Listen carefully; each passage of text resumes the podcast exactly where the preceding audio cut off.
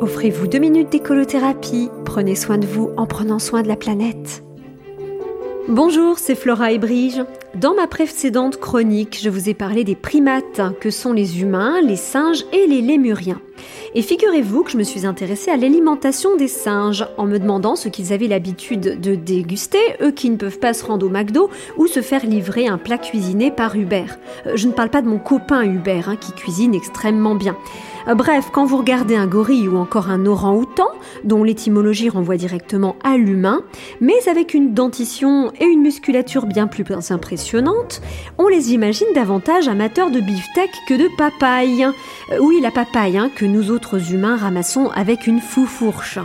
Eh bien, figurez-vous qu'un orang-outan est aux deux tiers frugivore et que le reste de son alimentation, est composé de feuilles, de jeunes pousses, de racines, d'écorces et accessoirement, je dis bien accessoirement, de tout petits animaux tels les insectes. Et pour le gorille, c'est pareil, il est végétarien.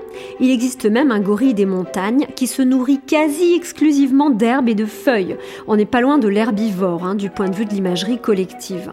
Et si ça vous étonne, au vu des canines si célèbrement mises en scène de notre cher King Kong, eh bien comparez-les plutôt aux canines d'un lion, d'un ou même de votre chat. Les canines des carnivores sont quand même beaucoup plus pointues et tranchantes, euh, je dirais même transperçantes. Même si les chats, qu'ils soient ou non perçants, n'ont de perçants que les dents et les griffes, hein, tant leur regard et le pelage sont doux. Mais laissons là les félins et revenons-en à nos primates. Je suis sûre que vous commencez à voir où je veux vraiment en venir. Promis, dans ma prochaine chronique, on mordra dans le vif du sujet.